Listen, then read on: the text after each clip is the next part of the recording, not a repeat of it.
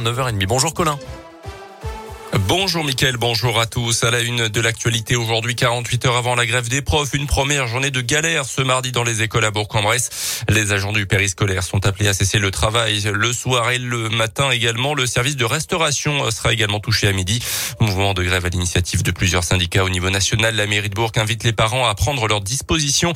La liste des écoles concernées par cette première grève de la semaine à l'école est sur notre site internet radioscoop.com.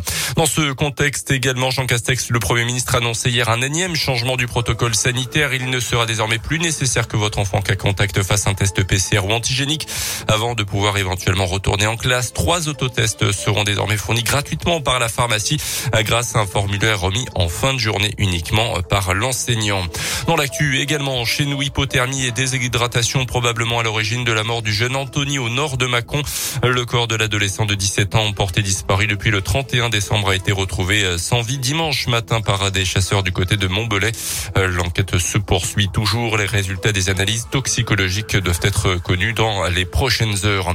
On termine plus légèrement avec les sports et du tennis. Situation toujours pas réglée officiellement, mais première victoire judiciaire remportée en tout cas hier pour Novak Djokovic. La justice australienne a ordonné la libération du numéro un mondial non vacciné et qui était retenu depuis quatre jours dans un centre de rétention de Melbourne. La star serbe s'est entraînée hier à quelques jours du début de l'Open d'Australie, mais le local peut encore décider de l'expulser.